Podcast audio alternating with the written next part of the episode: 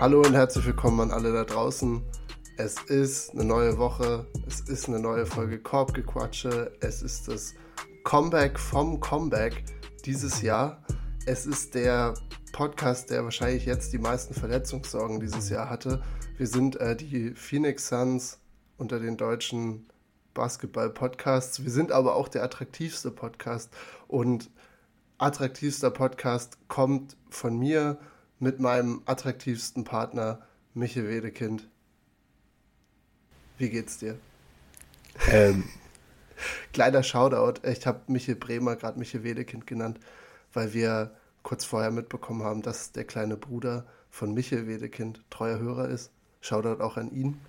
Und Martin. anscheinend hat es ähm, mein Gehirn jetzt auch geschafft, das zu verwechseln. Aber natürlich Michael Bremer, noch attraktiver. Wie geht's dir? Äh, vielen Dank. Äh, erstmal dafür. Das kann ich natürlich nur zurückgeben. Mir geht's gut, ich bin back. Ähm, ja, nach diversen Krankheiten. Ähm, die Stimme ist wieder da äh, und es ist viel passiert in der NBA und ich freue mich jetzt darüber zu sprechen, ähm, was eventuell auch noch passiert. Auf jeden Fall, auf jeden Fall. Äh, ja, ich, ich freue mich auch total. Ich meine, wir haben heute den 27.01. Wir nehmen auch mal mittags auf. Es ist ähm, wieder mal eine, ja, ich finde es ich ganz schön, tagsüber aufzunehmen. Ich weiß nicht, wie es dir geht. Ja, und wir haben aber erst die, die zweite Folge Kopfgequatsch in diesem Jahr. Aber nachdem wir, wie gesagt, sehr von, von Verletzungen geplagt sind bis hierher, glaube ich, können wir, können wir jetzt vielleicht sogar mit mehr exzessiven Content durchstarten, wenn jetzt die Saison auch so langsam anfängt, äh, sich aufzubauen. Gibt es äh, von dir noch was, Michael? Ähm, nee, ich denke auch, dass wir jetzt in eine ziemlich heiße Phase kommen. Also jetzt so ist irgendwie relativ viel los, weil noch nicht so viel passiert ist. Da werden wir aber gleich bestimmt noch drauf eingehen. Ähm, und jetzt eher so ein kleiner Startschuss gegeben wurde von den Lakers. Ähm, und da kommen wir, glaube ich, genau richtig wieder zurück. Ja, bist du, bist du für eine 72-Spiele-Saison, nur kurz so am Anfang? Äh, ja, also dass wir für alle, die das jetzt nicht auf dem Schirm haben, eine Saison in der NBA hat jetzt gerade 82 Spiele normalerweise. 72 wurden oft gefordert jetzt in der Vergangenheit, auch von Coaches, vor allem Steve Kerr. Äh, wollte nur mal wissen, wie, wie du dazu stehst, weil irgendwie wir, wie gesagt, wir haben jetzt trotzdem auch schon die elfte Folge, die wir aufnehmen. Äh, es ist eigentlich schon seit Mitte Oktober spielen NBA-Spiele und man hat das Gefühl, dass jetzt so richtig heiße Phase kommt. Jetzt ist erstmal der ganze Trade-Zirkus, um den es heute auch gehen wird. Und dann danach ist so, okay, welche Teams schaffen es wirklich im Februar und März gut zu werden, damit die dann für die Playoffs gut gesetzt sind. Genau, deswegen, keine Ahnung, in, in dem ganzen Universum der NBA finde ich 72 Spiele eigentlich auch nicht verkehrt, weil man ein bisschen mehr Ruhe reinbringen könnte in diese Phase, wo sich ja eh immer viel darüber beschwert wird, dass die NBA eigentlich nicht wirklich zählt bis März eigentlich. Okay, und dann jetzt die Frage, wie hoch siehst du die Wahrscheinlichkeit, dass es passiert? Oh. Also, ich habe da. Ich finde Adam Silver sehr progressiv als, okay. äh, als, als Commissioner. Ich, ich, würde, ich würde über 15% gehen. Ich sage 17%. Also da nehme ich das an. Da paune ich aber das an, ganz, ganz toll. Äh, weil, also ich glaube, es wäre gut für alle, aber das Problem ist, ähm, die wollen nur mal Geld machen und äh, ich sag mal, was ist leichter, als noch ein paar mehr Spiele zu machen. Ähm, ich denke, mehr wären es nicht, aber ähm, das wäre ja einfach dann eine Entscheidung für die Spieler gegen das Geld und äh, ich glaube nicht, dass sie getroffen wird, tatsächlich. Also ich, ich weiß aber nicht, wie viel noch passieren müsste. Was denkst du denn? Also wirklich, ich sehe die Chance sehr gering. Also da muss ein, also wirklich, wirklich, wirklich, ich weiß nicht, was da passieren müsste. Also äh, ich sehe die Chance wirklich äh, nicht, nicht sehr hoch. Ja, weil im, im Endeffekt ist es ja schon lauter geworden in den letzten zwei Saisons, dass halt wegen Load Management ähm, Spieler einfach nicht die Spiele spielen, die sie, also und wofür Leute Tickets zahlen. Das heißt, wenn du zum Beispiel in ähm, Philadelphia bist und du kriegst ein Ticket für die Sixers, geschenkt oder was auch immer, und dann bist du halt gerade beim Spiel da, wo Embiid Load Management macht, Harden ist nicht dabei, vielleicht noch Maxi oder so. Und, und dann hast du das als Fan geboten oder und, und ähm, ja, das Produkt dementsprechend fällt ja auch drastisch ab. Also ich, ich dachte eigentlich, dass das vielleicht irgendwann so zusammen mit den Coaches und Spielern, dass die sagen, hey, wir brauchen ein bisschen mehr Ruhe, äh, dass dazu noch kommt, dass die Fans sich beschweren, dass sie halt einfach schlechten Basketball sehen und vor allem nicht den Basketball, den sie eigentlich gern haben wollen würden. Aber okay, ich, ich verstehe auf jeden Fall auch deinen dein Punkt, dass du da drunter gehst, äh, wenn, wenn das hier eine Wette wäre. Also nicht falsch verstehen, ich sehe den Punkt genauso, also mit dem Load Management. Und das ist auch, ähm, also das ist wirklich absolut beschissen. Stell dir mal vor, du gehst in die Halle und die Clippers spielen gegen, gegen wirklich gegen Philly oder so. Und da ist es dann wirklich Norman Storman gegen, äh, ja, gegen die Tobias Harris. Tobias Harris und die Anthony Melton. Und, und die Anthony alle. Melton, äh, die sich da ein Battle geben. Äh, das ist schon ärgerlich. Ähm, noch kurz, es gab äh, ja auch ein Spiel in Europa, in ja. Paris. Wie sehr hättest du dich geärgert, hättest du das Spiel live gesehen? Also es war äh, Detroit gegen die Chicago Bulls. Vor der Saison hätte man denken können, das könnte eigentlich ganz interessant werden. Ähm, mhm. Jetzt war es eher so ein Killer-Duell im Osten, ähm, das dann auch noch nicht mal knapp war. Ähm, ja. Also ich glaube, ja, da hätte man sich sehr, sehr geärgert. Ich glaube, viel geht dann bei den internationalen Events auch gerade noch darum, dass, dass du einfach so das Happening hast und die Leute sind den ganzen Tag heiß und so. So ein bisschen wie die London Games beim, beim Football in der NFL, wo, wo halt äh, die letzten, glaube ich, drei oder vier Jahre, die auch wirklich, wirklich schlechte Lose gezogen haben und wirklich so totale Dud-Teams hatten, die die da keinen guten Football gespielt haben. Also ich glaube, wahrscheinlich für das Feeling und in Europa, dass, dass der Basketball, der anders ist als der europäische Basketball hinkommt, ist es super. Aber ich denke ich denk mir auch, dass, dass die größte Attraktion war, glaube ich, dass Wemby da war im Publikum. Und da konnten sie auch nie genug von zeigen, das weiß ich noch. Also da war das ganze, die Internetwelt war eher an Wemby interessiert und wie er reagiert, anstatt bei ähm, Pistons Bulls. Fashion Week war, glaube ich, auch. Stimmt. Vielleicht war dann Kai Kusma auch noch irgendwo da. Und hat. Gemodelt, ja. Und hat ein bisschen gemodelt. Ich hoffe es. ähm, wenn wir jetzt mal ein bisschen in die, in die Neuigkeiten, also was ist so passiert, seitdem wir das letzte Mal miteinander geredet haben, einsteigen wollen, eigentlich nur zwei kurze Sachen, weil heute soll es hauptsächlich eben um Trades gehen und was sich so entwickelt hat, was sich noch entwickeln könnte. Aber zwei Sachen, nur mal, dass wir es erwähnt haben. Das eine, die ähm, All-Star Starter sind rausgekommen. Also jetzt die offiziellen. Wir hatten ja in der letzten Folge sogar das Fanvoting vorgestellt, beziehungsweise so ein bisschen kritisch beleuchtet, wenn man es gut sagen will. Und ja, jetzt sind die Starter insgesamt rausgekommen, beziehungsweise die Kapitäne auch. Ähm, genau, das ist, das ist auf jeden Fall neu. Äh, willst du sie noch mal kurz aufsagen oder erwische ich dich auf dem falschen Fuß? Hast du sie auf dem Schirm? Weil ich glaube, ähm, ich brauche ganz also, kurz, um sie nachzugucken. Ich habe sie auf dem Schirm. Also nice. äh, im Westen ist LeBron der Captain äh, und dann Luca und Curry im Backcourt und dann im Frontcourt neben LeBron, Jokic und Zion. Und im Osten ist äh, Janis, der Captain und im Frontcourt, äh, im Backcourt sind Donovan Mitchell und Kyrie und dann im Frontcourt sind dann äh, noch Tatum und Kevin Durant, KD. Das stimmt. Eigentlich Riesenüberraschungen waren es nicht. Ich glaube, das waren auch ungefähr die, die die Fans auch aufgestellt hatten. Ich weiß gar nicht, Kyrie war auch mit drin, ne? Also der einzige war, glaube ich, Tatum und das war so ein bisschen das, was, was, ist, was die Welt ein bisschen Aufruhr gebracht hat, die Basketballwelt, dass Tatum über Embiid im Endeffekt jetzt gewählt wurde.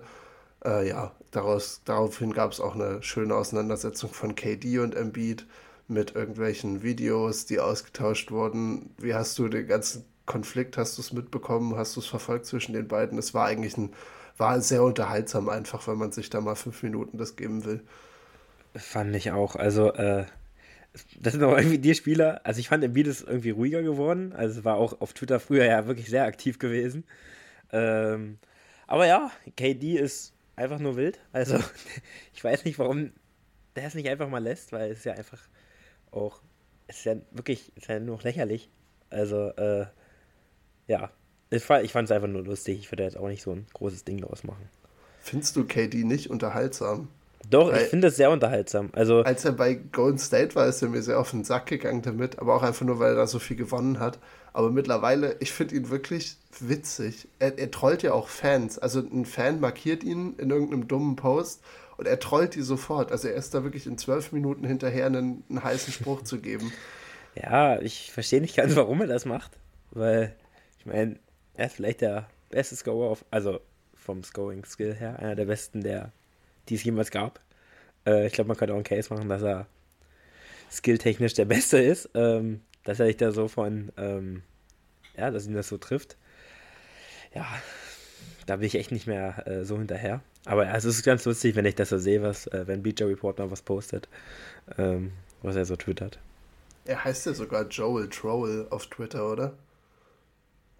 Wenn ich mich jetzt nicht, nicht irre. Und also Joel Troll Embiid und ist eigentlich sehr witzig. Also der nimmt sich selber auch schon gut auf die Schippe. Ja, es war so ein bisschen 2018er Vibes, die wiedergekommen sind, fand ich, dass die beiden sich jetzt gerade da irgendwie gegenseitig ja. Ähm, ja, irgendwie die Haare kriegen, während Jason Tatum irgendwie bei einer Pressekonferenz aussieht wie so ein katholischer Schuljunge, äh, als ihm gesagt wird, dass er jetzt All-Star-Starter ist und so ein bisschen, äh, ja, das, das, das so sehr gentleman-like hinnimmt, während die anderen beiden, die mit ihm dann im Frontcourt sind, äh, oder vielleicht auch nicht, sich gegenseitig zerfleischen. Ja, also eine Sache, die ich ein bisschen schade fand, ist, dass, also nicht schade, ist schon okay, aber dass Domantas Bonus kein, kein Charter ist, hätte ich sehr gern gesehen. Für Zion auch. dementsprechend. Ja, 100 Prozent bin ich voll bei dir. Ich Weil was der mit den Kings gerade macht, diesen Dritter im Westen, äh, Kingsland ist, ist wild. Also da hätte, hätten schon Starter verdient gehabt. Aber wie gesagt, es sind, das ist jetzt nicht mehr so die Riesen. Ich finde, das ist jetzt nicht so die Riesensache.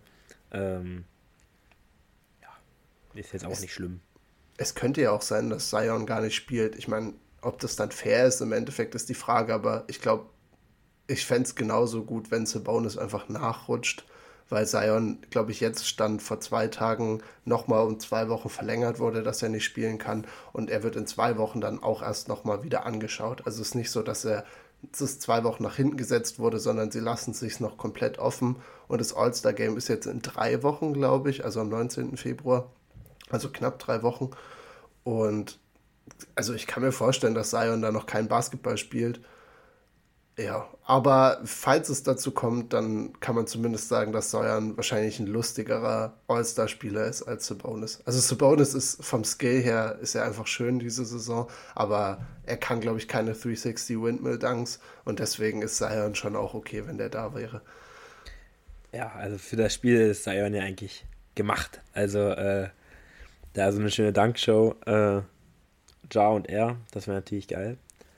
Ähm, ich bin noch recht gespannt, äh, wie dann das mit dem Pickup-Game quasi läuft. Da freue ich mich echt. Äh, das finde ich echt cool. Also, äh, besonders wenn dann doch so ein bisschen angekratzt ist, wenn dann nach der Letzte gewählt wird oder so, da, da freue ich mich schon drauf. Ich, ich fand die, das Format davor war ja immer das, glaube ich, ein, zwei Wochen im Voraus die Kapitäne sich mit, ich weiß gar nicht, war das immer Shaq und so von TNT, sich hingesetzt haben und dann gewählt haben. Also praktisch auch wie ein Pickup, nur dass die Leute halt nicht vor Ort alle sind. Aber so finde ich das super, dass du wirklich alle dazustehen hast und dann erst zugeordnet wird und so. Also ich, ich bin ein großer Fan von dem, was sie mit dem All-Star-Game gemacht haben, die letzten zwei, drei Jahre, auch mit dem neuen Modus, wie das nach, dass das nach Quartern gespielt wird und so also ich finde, die machen es gut. Das ist was, wo Basketball dem Football einiges voraus hat, würde ich sagen, auch wenn es sonst nicht viel ist. Aber so von der Publicity her machen sie das All-Star-Game ein bisschen lustiger, meiner Meinung nach. Und es ist, äh, es ist mehr unterhaltsam. Auf jeden Fall. Also ich habe mich da wirklich sehr gefreut, äh, das zu sehen. Weil es auch die letzten Jahre äh, manche Spieler ja auch etwas fragwürdig äh, gedraftet haben. Was ja auch, wie gesagt, jetzt nicht schlimm ist, da ähm, das ja doch nicht äh, wie ein Regular-Season-Spiel ist, also dass dann doch weniger verteidigt wird, besonders in den ersten Quartern. Und äh, ja, da, da freue ich mich drauf. Also ich bin wirklich gespannt, wie der Letzte reagiert. Ich hoffe nicht, dass es dann so ein Markennen ist oder so. Es müsste irgendwie so ein Spieler sein, der dann wirklich äh, edgy ist. Also der dann wirklich auch ein bisschen angepisst ist. Das finde ich, find ich sehr schön. Ja, auf jeden Fall. Das, dann hat man einfach so eine, so eine Schuldynamik, aber bei den erfolgreichsten Basketballern der Welt und den talentiertesten Basketballern der Welt. Ja. Äh, die Idee macht mich eigentlich auch ganz glücklich, muss ich sagen. Haben wir sonst noch was zum All-Star-Game? Äh, weil dann können wir noch zum nächsten ähm, Punkt kommen der jetzt gerade in der NBA aktuell ist. Es ist seit dieser Woche oder nur in dieser Woche ist Rivals Week, eine Sache, die jetzt das erste Mal angeführt wurde von der NBA und praktisch Teams, die in den letzten Jahren in irgendeiner Art und Weise aufeinander getroffen sind in der Playoff-Serie oder wo es ein bisschen hitziger wurde, wurden praktisch jetzt in dieser Woche zusammengepackt. Und ich muss sagen, die Rivals Week bisher ist sehr, sehr unterhaltsam. Also ich habe ein paar Spiele draus live geguckt, sonst die Ergebnisse verfolgt und ein bisschen außenrum geschaut. Aber es sind alles ultra hart umkämpfte Spiele. Du hast sehr enge Spiele. Es ist, es fand ich, also vor allem bei Brooklyn gegen Philly, das hätte man sich ja auch so denken können. Aber die Physis, mit der gespielt wurde, war echt lustig. Also es wurde zwar nicht viel Defense gespielt, aber viel Physis im Sinne, wie viel Tags geflogen sind. Also du kannst, glaube ich, mal am Ende ausrechnen, wie viel Technicals es in der Rivals Week gab. Und ich glaube, das wird mit Abstand die höchste Technicals pro Woche in der ganzen NBA-Saison sein.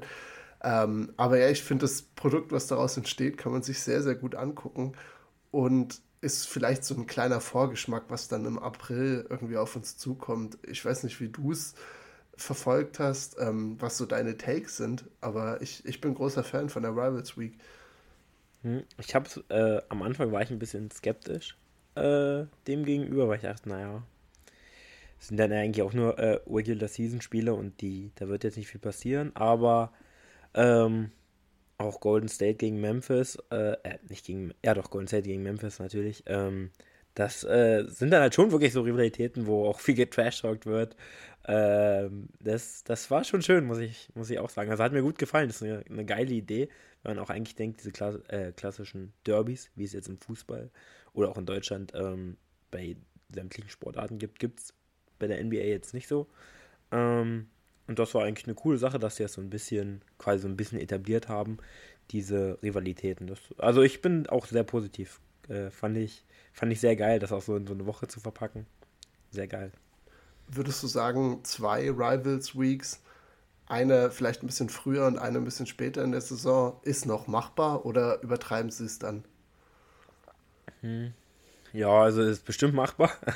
ähm, müsste man dann vielleicht keine ganze Woche so machen, aber wäre bestimmt auch ganz lustig. Also am Ende könnte ich mir auch vorstellen, dass es dann entweder, es könnte halt, es hängt ja jetzt immer davon ab, wie dann die, wie dann die Saison läuft und dann könnten das glaube ich richtig ähm, spannende Spiele werden, wenn es dann auch äh, noch um Playoff-Plätze geht, Homecourt. Ähm,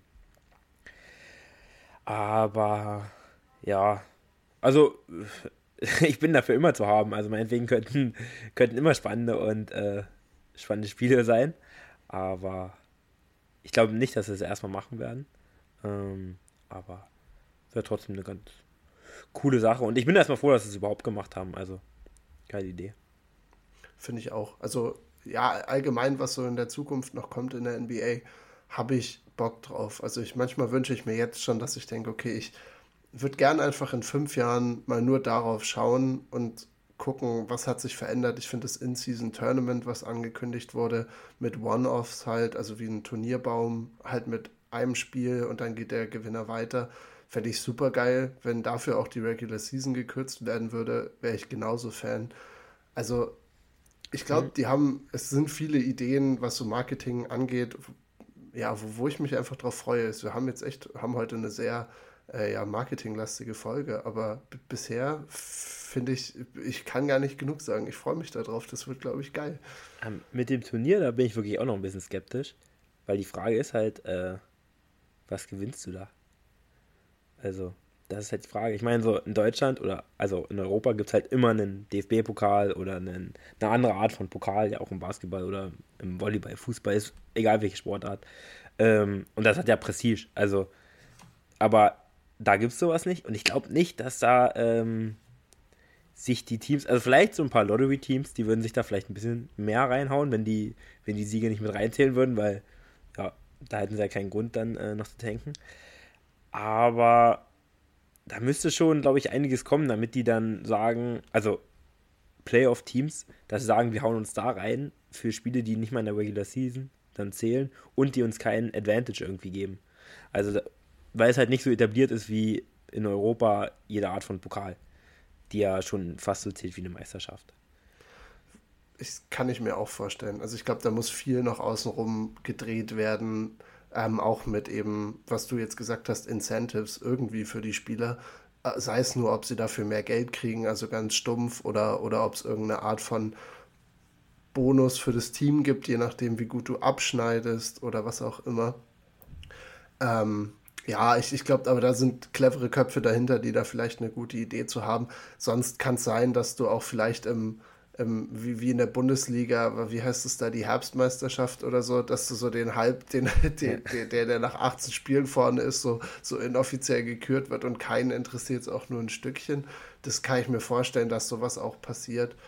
Aber vielleicht ist ja allein dieser Anreiz, dass du auf einmal dann fünf, sechs Spiele im Turniermodus gegeneinander spielst, dass das einfach kompetitiv bei denen was weckt. Also egal, ob jetzt, dann ist es ihnen vielleicht am Ende egal, ob sie gewinnen oder nicht, aber du hast trotzdem irgendwie so ein bisschen Spannung, weil es darum geht, okay, wer scheidet jetzt aus, wer spielt noch weiter, was auch immer. Klar, ist jetzt immer, also ist ja das Ding, du willst spannende Spiele auch in der Regular Season haben. Das wäre natürlich eine Variante, aber wie gesagt, dann muss es auch irgendwie einen Anreiz geben, dass es dann auch wirklich spannend wird. Äh, aber wie du es bereits gesagt hast, wir beide werden vermutlich die Lösung nicht finden. Da äh, hört uns die NBA, glaube ich, auch nicht genug zu. Äh, da werden bestimmt einige Leute dran sitzen und sich da Gedanken machen. Ja, ich bin auch wirtschaftlich nicht allzu gut bewandert, muss ich von mir selber auch kritisch sagen. Ist leider auch in meinem Fachgebiet, also in der Psychologie, gibt es auch eine Wirtschaftsmöglichkeit. War, habe ich nicht genommen leider keine Veranstaltung. Also ich könnte da, ich kann da leider gar nicht punkten. Also das überlasse ich da allen, alles den, den NBA-Köpfen. Okay, gut. Also ich hatte Sportökonomie und in der Geografie gibt es auch die Wirtschaftsgeografie. Ähm, aber ich glaube, um da, da, da jetzt einen äh, guten Pitch zu machen für die NBA, reicht es auch nicht. Kann man wahrscheinlich so argumentieren. Ähm, ja, also wenn, wenn das jetzt hier vor allem unsere Ideen waren, wie wir die NBA besser machen können, beziehungsweise unsere mangelnden Ideen dazu, dann können wir ja heute zum Hauptpunkt auch weiter schreiten, nämlich es ist bis zum 9. Februar noch möglich zu traden. Also Trade Deadline ist der 9. Februar, sind jetzt noch knapp zwei Wochen. Und ja, in vergangenen Jahren war es so, dass da viel Bewegung in die NBA reingekommen ist, viele Spieler, die nochmal Plätze gewechselt haben und dementsprechend Teams sich auch nochmal neu aufgestellt haben, gerade eben für ihre Ambitionen, die sie haben innerhalb der ganzen Saison. Also wo soll es hingehen auf lange Sicht? Und jetzt sind wir dieses Jahr eigentlich schon wieder mittendrin. Es ist an Trades, wie du gesagt hast, noch nicht so richtig viel passiert. Aber es ist viel, was potenziell noch kommen kann. Und Michel ist heute unser, unser Trade-Experte. Also hat sich da reingenördet, ist Insider jetzt für alle Teams und alles, was sie brauchen. Deswegen übergebe ich das Wort so ein bisschen jetzt mal an dich. Wie willst du denn die ganze Sache angehen? Wie rollen wir das jetzt hier heute auf? Also wir hatten schon, also wie gesagt, äh, es wurde jetzt nicht, ist noch nicht viel passiert in der Saison, muss man wirklich sagen, ist noch sehr ruhig. Rui Hachimura ist jetzt bei den Lakers. Ansonsten, ähm, ist nicht viel passiert. Ähm, wir hatten auch schon äh, geschrieben gehabt vor ein paar Tagen. Ähm, ich glaube, da haben sich Meinungen auch noch geändert. Da bin ich jetzt sehr gespannt drauf gleich. Ähm, kleiner Cliffhanger. Sagen, wir, kleiner Cliffhanger. Ähm, wir können es ja ähm, erstmal klassisch äh, Buyer, Seller äh, uns erstmal angucken. Mit was würdest du da gerne starten? Es gibt ja immer Teams, die dann äh, kaufen wollen und die verkaufen ich fände es ganz gut, wenn wir einfach mal das durchgehen können. Wir gehen für Konferenzen durch und mhm. sagen, ob sie kaufen oder verkaufen. Okay. Also wirklich einfach ähm, Rapid Fire. Es sind jeweils 15 Teams und die werden abgefragt und dann können wir vielleicht, wenn Leute, also wenn Teams sagen, sie, sie kaufen, wie doll wollen die? Also ist es jetzt was, wo sie sagen, wir brauchen unbedingt oder ist es einfach so eine kleine, kleine ähm, Trades, die gemacht werden müssen. Ähm, also jetzt nichts Großes, nichts Umwerfendes. Hm. Okay. Wollen wir äh, mit dem Osten starten? Ja. Dann äh, würde ich unten, also hinten starten. Jo. Weil nach oben, oben hin wird es dann etwas spannender. Äh, die Detroit Pistons haben momentan den, den 15. Platz. Bayer Seller, was sagst du? Seller. Seller. Und äh, ja, ich glaube, da ist nicht mal viel Interessantes bei, sondern äh, Bogdanovic. Ein Spieler, ja. Kommen wir bestimmt gleich da noch drauf. Ja, genau. Äh, auf Platz 14 die Hornets. Seller. Maximum Seller. Die wollen, glaube ich, Wemby so doll wie kein anderes Team. Oh, da, das ist auch, was da passiert, ist momentan wirklich ganz wild. Ähm, Chino Hits äh, lässt grüßen, was da passiert gerade. Ähm, die Magic, Orlando. Uff. Ich mir, ich sag, ich habe sie ein paar Mal als Bayer gesehen, aber nur für wirklich kleine Sachen. Also ich glaube, ich würde sie ins Niemandsland einordnen. Ich glaube, die Ich glaub- Magic sind happy mit dem, was sie haben. Können sie auch sein. Ich glaube auch, da passiert fast gar nichts. Ähm, weiter. Die Raptors. Fuck. Ein, ein, ja, ein Team, um das es wirklich schwierig ist. Ja, ich, ich war, wir hatten, als du gesagt hast, wir haben drüber geschrieben, habe ich wirklich äh, ein Riesenstatement abgegeben, warum die, äh, warum die, die Raptors auf jeden Fall nicht sellen sollten, sondern eher noch Leute dazu kaufen sollten. Mittlerweile muss ich sagen, 180 Grad Wende bei mir. Also nur, was ich so an Berichten gehört habe jetzt und wie so über manche Spieler von ihnen geredet wird, bin ich mir, ich finde es schade, aber ich bin mir fast sicher, dass sie verkaufen. Also das ist wirklich die 180-Grad-Wendung von, äh, die holen, die machen jetzt den Championship Run zu, die sollen alles ausverkaufen. Ich weiß aber nicht, ob sie alles ausverkaufen. Also ich hätte jetzt, wenn wir drüber, ich glaube, wir reden über zwei Leute, würde ich sagen, wahrscheinlich noch genauer. Ich glaube, da kann man also kann man wirklich über viele Spieler eigentlich sprechen bei denen, weil die wirklich viele interessante Spieler haben auch. Aber was realistisch ist, meine ich. Okay, ja. Ähm, da kommen wir gleich noch. Die Bulls, die Buletten. Ich hoffe, sie sellen. Ich hoffe, ich hoffe, sie hauen alles raus, was geht. Ich Ich, finde die sehr deprimierend. ich hoffe es auch, ich glaube es tatsächlich nicht. Also ich glaube nicht, dass sie es machen. Die werden eher noch ein Bayer werden. Auch wenn sie nichts haben, aber die werden bestimmt noch mal einen Versuch machen, Schön für Mittelkla- Play-In. einen Nice. Mittelklasse-Spieler zu kriegen. Die, die Zauberer, die Wizards, Washington. Ja, tendenziell bisschen Seller. Diese Saison glaube ich jetzt Seller, aber auch nicht. Ja, ich glaube nicht richtig. Also nicht all-in. Ich glaube auch jetzt, wo Rui weg ist, ähm, war, glaube ich, auch schon der größte Sale. Also ich weiß nicht, was da noch so passieren soll. Ähm, ich glaube, passiert gar nicht so viel. Die Pacers, Indiana. Da bin ich Verkaufen. gespannt. Kaufen? Nee, verkaufen. Verkaufen. Bin ich auch dabei. Ähm, die Hawks, Atlanta. Kaufen. Okay, kaufen und verkaufen, sage ich ganz ehrlich. Also die werden, äh, die werden gucken, dass sie äh, viel Bewegung reinkriegen. Also die werden auch kaufen. Ähm, die Knicks. Ja, wahrscheinlich Kombination auch aus Kaufen und Verkaufen. Also ich habe um Cam Reddish ein Gerücht gehört. Äh, aber sonst, glaube ich, sind sie eher daran interessiert, ähm, neue Leute ranzukriegen. Aber im Austausch gegen ein paar von ihren jungen Spielern vielleicht sogar auch. Also ich glaube, bei Nix ist viel unklar. Ich auch. Aber Reddish habe ich auch schon was gehört. Ähm, aber ich glaube auch, sie haben auch nicht so viel, um jetzt da wirklich richtig viel zu machen. Die Miami Heat. Kaufen. Aussichtslos. In meinen Augen, was da passiert. Aber ja, wir müssen kaufen, weil sie sind einfach zu schlecht. Können wir Ähm. kurz drüber reden, dass wir gesagt haben, dass im Osten die großen vier eigentlich in der ersten Runde es sehr leicht haben werden? Ich bin dafür, wir machen eine kurze Revision mit dem, was passiert ist in den letzten zwei Wochen. Ich sage zumindest, dass die erste Runde spannender wird. Ich glaube, es gibt keinen Upset, aber auch wenn wir, wenn wir jetzt angucken, 5, 6, 7, 8 sind Cavs, Heat, Knicks, Hawks.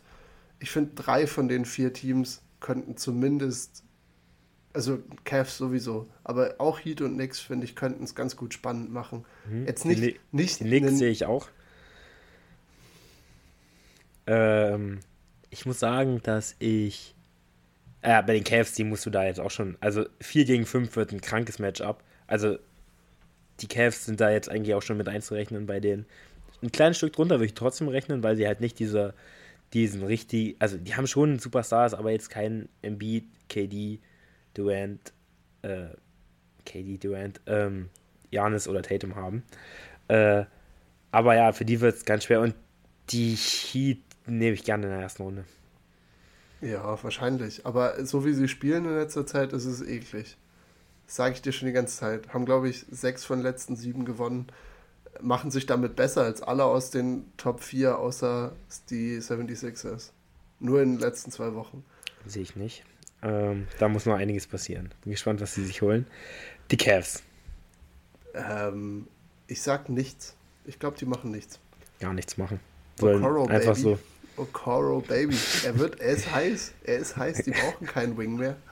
Der macht äh, das. Ich glaube, äh, ein, zwei Spieler würden sie trotzdem nehmen, wenn sie die günstig bekommen würden, aber ja. Äh, ich würde auch nichts machen. Die Nets. Brooklyn. Auch nichts. Ich würde ein äh, bisschen beinehmen, aber müssen wir gucken, was sie abgeben. Also, bin, ich glaube, ein, zwei Sachen würden sie schon nehmen. Äh, die Bugs. Ja, kaufen. Viel kaufen. Da also muss, die, die Bugs sind, glaube ich, gerade bei jedem Spieler, egal ob Point Guard oder Wing, also egal ob Back- oder Frontcourt, die Bugs sind immer mit drin in Trade Talks. Immer. Ja, ja, ja. Sehe ich ganz genauso.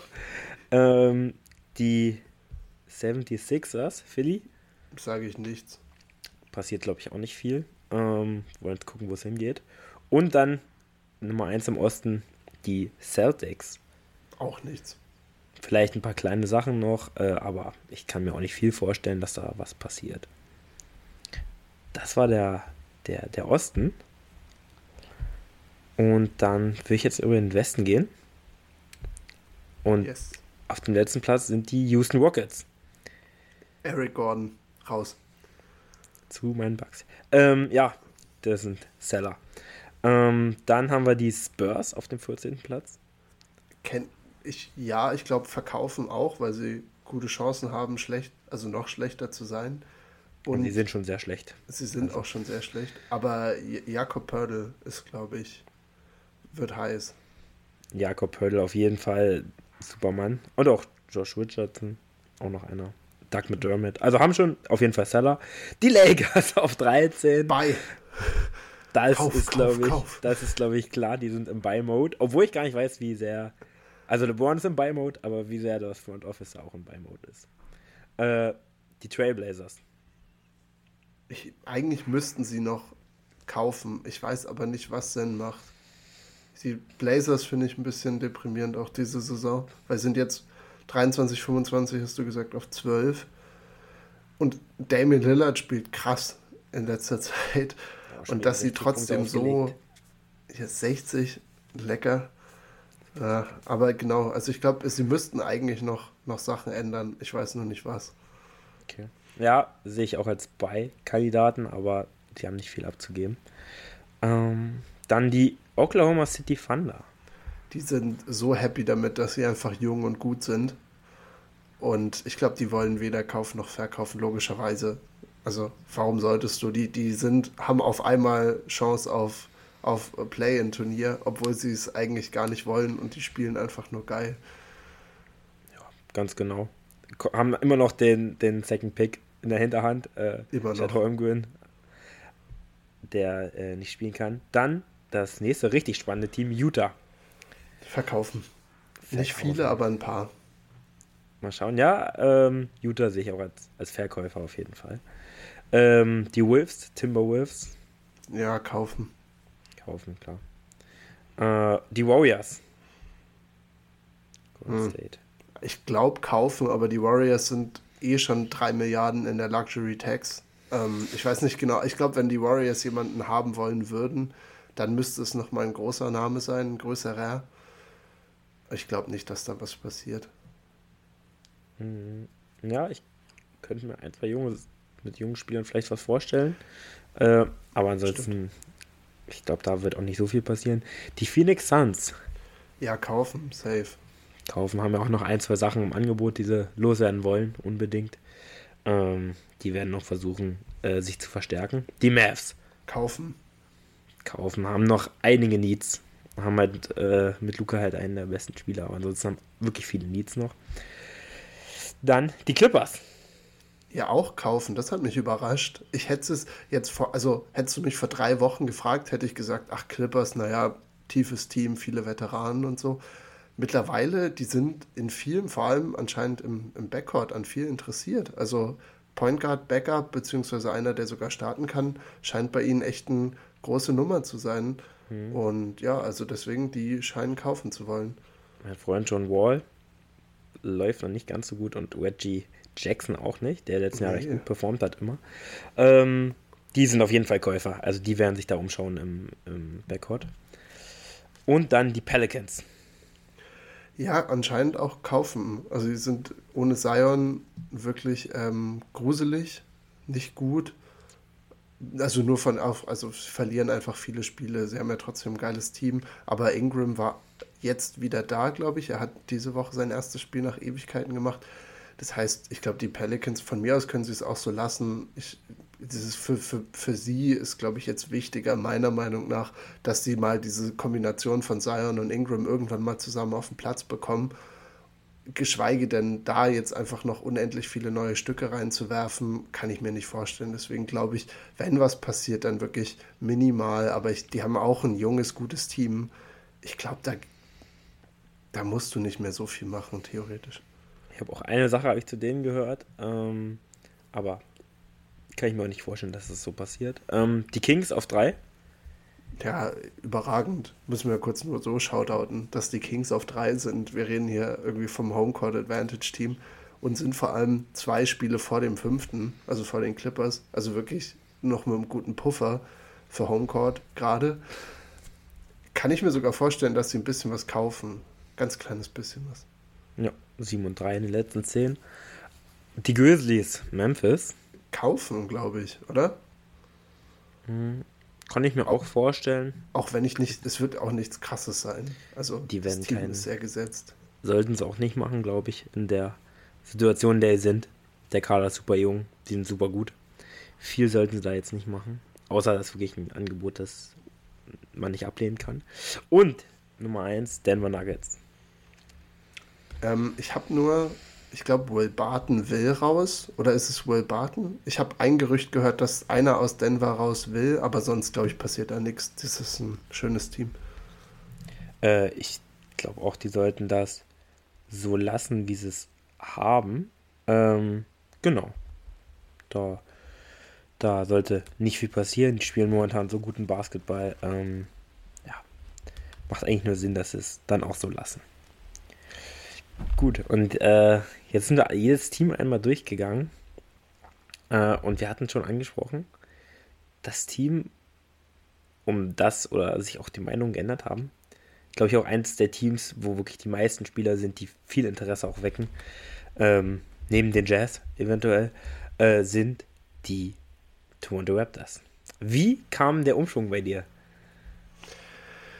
Ich, ich kann es selber nicht so genau erklären ich bin, habe irgendwie immer so ein, so ein bisschen einen, einen Platz für Toronto, glaube ich, in meinem Herzen drin gehabt. Deswegen fand ich die Art, wie sie Teams aufgebaut haben und so einfach sehr lobenswert und ich mag eigentlich alle Spieler, die bei ihnen im Roster drin sind. Und Toronto war sehr konstant über die letzten Jahre immer. Also außer dass sie Kawhi in der Free Agency dazugeholt haben und dann gleich wieder abgegeben haben, war das ein Team, was immer ohne Drama funktioniert hat, immer viel einfach selber Spieler entwickelt hat. Also das sind ja alles Leute, die keine hohen Draftpicks waren. Du hast Siakam undrafted, Van Fleet undrafted, äh, Ananobi war auch kein hoher Pick. Also die entwickeln Spieler einfach sehr gut. Und jetzt sind sie sozusagen das erste Mal in der potenziellen Situation, wo sie so sich mitreißen lassen können von dem NBA-Geschehen und viel verkaufen, um dann in der Zukunft besser zu werden oder jetzt noch einen größeren Move machen äh, um halt jetzt besser zu werden. Und deswegen war ich, glaube ich, so überzeugt, dass sie nichts machen, weil sie das einfach bisher nicht, weiß ich nicht, bisher nicht so ihr, ihr Ding war. Und wie gesagt, dann habe ich angefangen zu gucken, wie es mit den Verträgen der Spielern aussieht. Vor allem, ich glaube, um die beiden geht es jetzt auch hauptsächlich, was realistisch ist, nämlich Van Vliet, der jetzt, der dann Free Agent ist nach der Saison, beziehungsweise äh, Gary Trent, genau dasselbe. Und ich denke, dass sie die beiden theoretisch wirklich abgeben könnten, weil auch die Frage ist, ob sie die über den Sommer hinweg dann halten können. Und dann kann man jetzt auch eigentlich schon, die Saison läuft eh auch nicht gut. Ich glaube, das ist auch nochmal ein Einflussfaktor. Also sie sind zwar immer noch so irgendwie mit dabei, aber jetzt nicht krass. Sie haben echt ein bisschen was auch aufzuholen, theoretisch. So dass, ja, ich irgendwie mir das alles dann genauer angeguckt habe und dachte, ja, scheiße, eigentlich ist es das erste Mal, wo es Sinn macht für Toronto zu sagen, wir haben Siakam, Ananobi und Barnes theoretisch als, als Kern und der Rest müssen wir dann halt rausfinden. Ja, äh, kurzer Nachtrag, Siakam wurde gedraftet. Oh, an welcher Stelle? 27, war auch das erste Jahr in der G-League. Ähm, Ach, dann kam er aus der G-League, dann hatte ich so genau, Kopf. Sorry, war, ja. Äh, also war auch kein hoher Pick dementsprechend. Äh, also outperformt seinen Pick enorm. Ähm, ja, Gary Trent, ähm, auch irgendwie ein Spieler, den du eigentlich von der Bank echt gut gebrauchen kannst, äh, der Scoring gibt. Eigentlich so der perfekte Sixth Man. Und auch Van Vliet, da haben wir ja schon bei Clippers drüber gesprochen, dass der eigentlich da äh, einen, einen super Fit hat. Ähm, also die Clippers wären, glaube ich, sehr interessiert daran, aber auch ähm, zum Beispiel die Mavs könnte ich mir, könnte ich mir schon vorstellen, dass sie da so jemanden gebrauchen könnten. Ähm, aber ich sehe tatsächlich auch ähm, Ananobi nicht als unverkäuflich.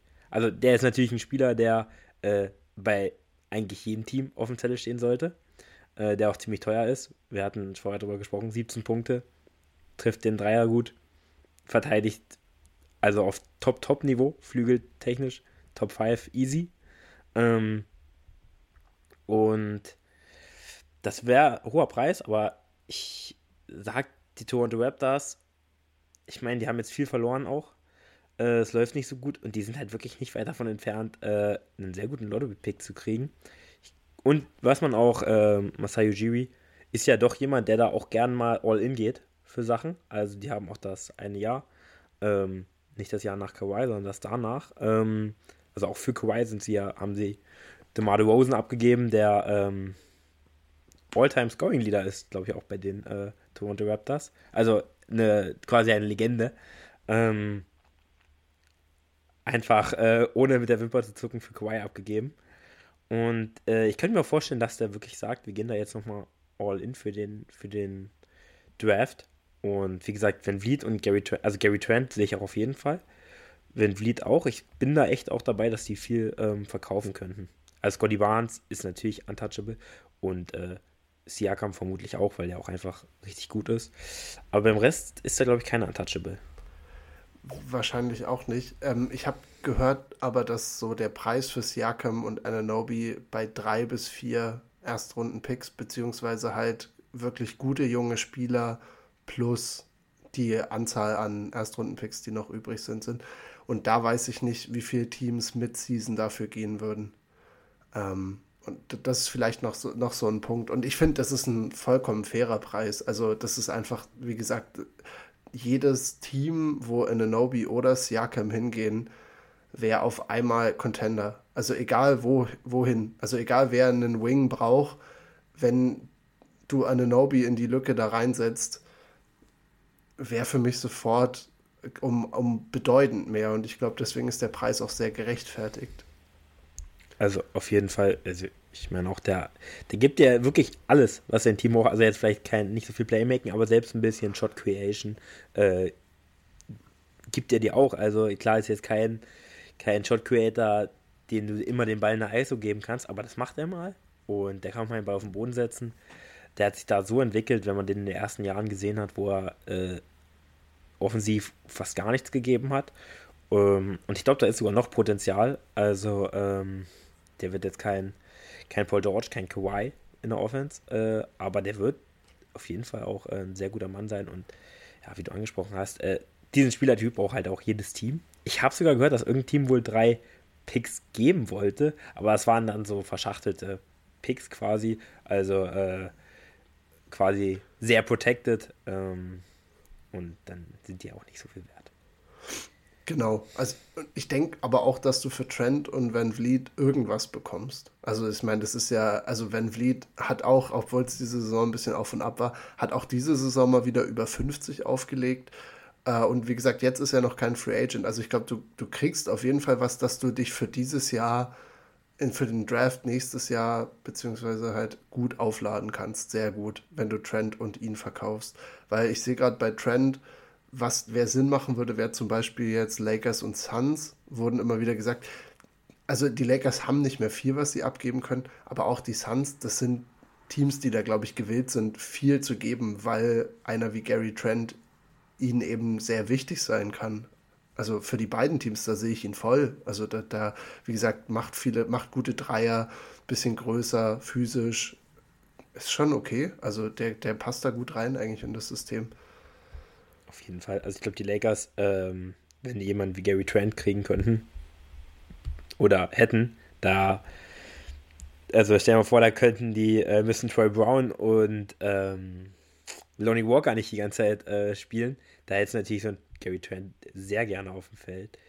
Äh, der ja 38 Prozent Grad äh, oder Career trifft. Und auch wenn Vliet legt 19 Punkte immer noch auf. Ich glaube, vor ein, zwei Jahren auch noch All-Star gewesen. Also sehr, sehr guter Spieler. Ähm, da, muss, da muss was kommen, auch an Picks äh, für die Jungs. Die Frage ist natürlich, wie All-Ins dann geht. Mhm. Aber ja, die beiden sehe ich auch bei den Suns. Und also Lakers wie gesagt, das sind Gary Trent wäre ein perfekter Fit für die. Ähm, und also für die beiden ist der Markt eigentlich so groß, da kann ich mir schon fast gar nicht vorstellen, dass da, also beide äh, noch in Toronto bleiben, außer die sagen jetzt wirklich, wir wollen absolut äh, nicht den Weg gehen und versuchen uns jetzt äh, ins Play-In äh, oder in die Playoffs noch irgendwie reinzumogeln. Kann ich mir Was sie ja theoretisch vorstellen. schaffen können, locker. Also so ist es nicht. Safe. Wie gesagt, also irgendwie man kann sich alles bei ihnen, finde ich, vorstellen und gleichzeitig auch einfach nicht vorstellen. Deswegen bin ich gespannt, in welche Richtung das geht. Ähm, ich fände, ja, wie gesagt, wenn Van Vliet zu den Clippers ist eine lustige Idee. Ich glaube, die Clippers haben eigentlich nichts, was sie aufgeben können an Draft Capital, aber könnten halt sowas wie Terrence Mann, glaube ich, zurückschicken und vielleicht noch ein paar anderen von den Veteranen. Ist halt die Frage, wie viel. Also ich glaube, Terrence Mann wäre geil in Toronto, aber ja, also ich glaube, da, da steht noch viel in Sternen bei den Teams, die da wirklich Interesse dran haben. Ja. Äh, wenn wir dann bei den Clippers bleiben, wen ich auch auf dem Zettel gehört habe, war Mike Conley. Ja. Das ist auch eine sehr interessante Sache. Utah, letztens bei, ich glaube, Brian Windhorst gehört, ähm, dass alle außer Lauri zu haben sind. Und Kessler. Äh, und Kessler. Kessler Walker natürlich. Der bessere ähm, Rudy Gobert. Der, der weiße. Kurz, ja, der weiße Rudy. Ja, ja. Ähm, ich glaube, man tut Rudy auch ein bisschen, ähm, ja, Unrecht in manchen Stellen, aber der macht das schon krank. Also er ersetzt ihn da wirklich sehr, sehr gut. Das muss man wirklich sagen. Aber die beiden sind die einzigen Untouchable-Jungs. Ähm, und der Rest ist offen. Und da sind ja wirklich einige Spieler dabei, die die äh, Interesse, äh, Interesse, wecken. Also, wir hatten, wie gesagt, äh, Conley angesprochen. Wie siehst, wie siehst du die Jazz? Also, wir hatten ja über, über Seller schon gesprochen.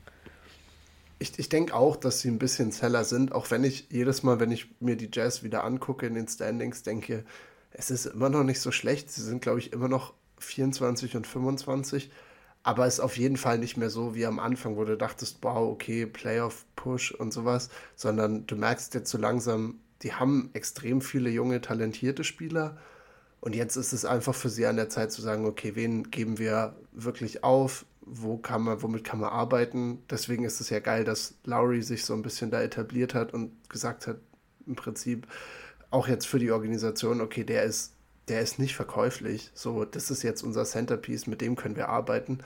Und wie gesagt, du hast Walker Kessler, das ist mal ein Frontcourt, den man sich wirklich antun kann, finde ich. Also, wie gesagt, offensiv und defensiv, vor allem Kessler halt defensiv. Ergänzen sich halt auch wirklich sehr, sehr gut beide. Also, werden die einen Spieler, das wäre krank. Das wäre zu krass. Aber ja, beide die Ultra White Boys auch. Also, ich bin wirklich bin großer, großer Fan von Utah. Äh, und ja, sonst haben die, wie gesagt, die können extrem viel, glaube ich, flippen in ihrem, in ihrem Roster für wirklich noch mehr Picks theoretisch. Also, wenn du dir nur anguckst, wie gesagt, Conley wird, wird gemunkelt, dass er Lakers, Clippers, Tivos, finde ich, passt bei allem, würden sie immer irgendwie was zurückbekommen. Ähm, auf irgendeine Art und Weise. Und dann hast du noch Malik Beasley, für den sich die Hälfte der, der, der Liga irgendwie die Finger lecken würde. So Bucks, Suns, ähm, T-Wolves. Riesenmarkt. Der hat wirklich Riesenmarkt, auch einen dollen Markt gekriegt. Aber ist auch klar. Und natürlich dann auch noch Colin Sexton. Colin Spieler, Sexton? Der auch 41% Grad Dreier wirft die Saison. 15 Punkte auflegt. Äh, eigentlich ein guter Mann. Was machen wir mit dem? Also ich dachte, in Cleveland wirkt es für mich immer so bis zur letzten Saison, dass Sexton so der Mann ist und Garland der Zweite. Dann haben sie Sexton getradet. Garland blüht total auf, also das war eine richtige Entscheidung. Aber was macht man mit Sexton? Ich hätte jetzt eigentlich auch gesagt, lass den doch da, der ist doch auch erst Anfang 20. Also, weiß ich nicht, ist das nicht ein guter Anfang irgendwie für deinen für, für, für deinen Backcourt, dass du mit, mit Colin Sexton startest? Ja, also ich fand schon, dass Garland eher so die Nummer 1 dann war. Aber äh, ja, an sich schon, aber wie gesagt, also was ich gehört habe, ist auch Sexton nicht unverkäuflich. Und der ist auch als, also auch für jedes Team, auch für Playoff-Teams super interessant.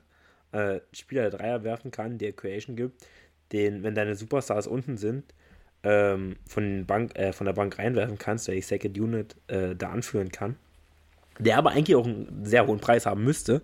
Aber irgendwie habe ich das Gefühl, dass für den das irgendwie nicht so zutrifft. Ähm, und deswegen glaube ich, dass gerade er doch äh, relativ fix den Verein oder die, die Mannschaft, die Franchise wechseln könnte. Aber ja, Beasley hat, also ich, ich finde, ich mag Beasley schon auch. Und er hat ja auch für die NBA Skills, die sind super wichtig. Aber dass er jetzt so einen riesen Markt hat, kann ich nicht ganz nachvollziehen, muss ich ganz ehrlich sagen. Ja, ist halt viel Upside. Also du, der gibt ja eigentlich alles, was du willst, ganz sicher und ist dazu noch jung, dass du ihn theoretisch noch ein bisschen entwickeln könntest. Oder Vanderbilt. Sie hat, der ist auch noch einer, wäre ein purer Energietyp, den sie da noch mit traden könnten. Für den würdest du jetzt, glaube ich, nicht viel zurückbekommen.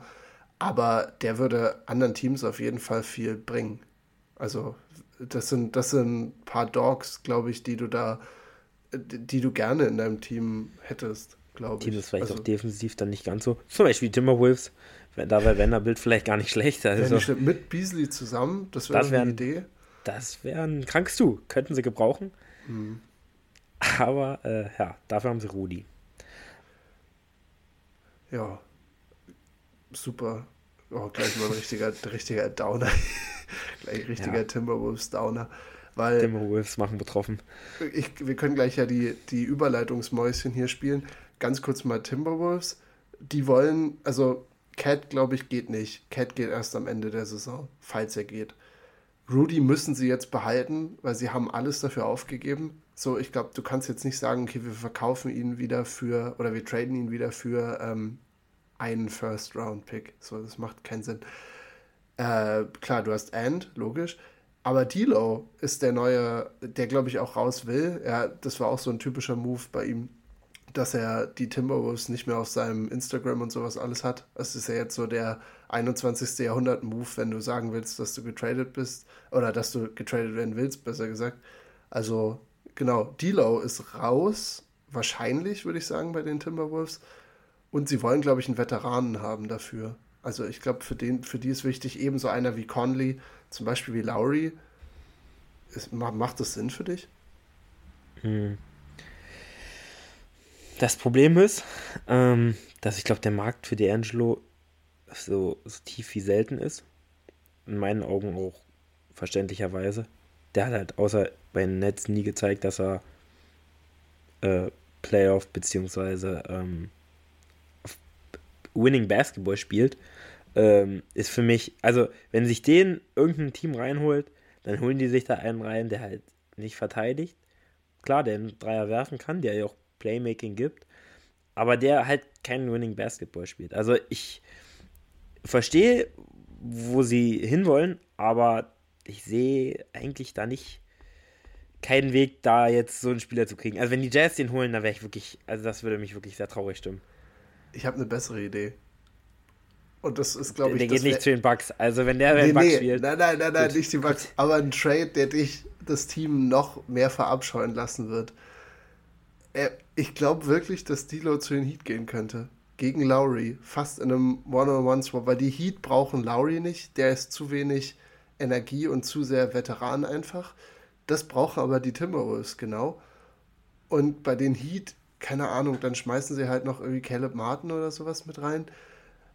Ich glaube, ich kann mir D'Lo in Miami gut vorstellen. So, das ist auch nochmal, ich glaube, da kann er nicht so viel Faxen machen, wie er es bisher gemacht hat. Er hat mit, mit Bam theoretisch einen genialen Partner fürs Pick and Roll, weil du hast gesagt, was er gut kann. Er ist auf jeden Fall so der Maestro, wenn es um Pick and Roll geht, finde ich. Also, das ist immer underrated bei ihm. Und ich glaube, wenn du in so ein Team gehst, wo du Jimmy da hast und so, dann da ist er nicht mehr so der, der komische Spieler, der irgendwie so, der, wo seine Rolle nicht ganz klar ist, sondern ich glaube, bei den Heat, in dem System von Spolstra, klar, er verteidigt nicht, ich glaube, das ist das größte Problem, aber ich würde Dilo da wirklich sehen, einfach nur um so ein bisschen Energie im Vergleich zu Lauri ähm, halt reinzubringen. Also, weil Kyle Lowry ist einfach zu alt mittlerweile, finde ich. Wie siehst du Lowry bei den Clippers? Ja, ähnlich. Also ich finde, der, der, der Markt für Point Guards ist, sind dieselben vier Spieler mit denselben vier Teams. Passt eigentlich alles. Du kannst irgendwie alles rumrotieren.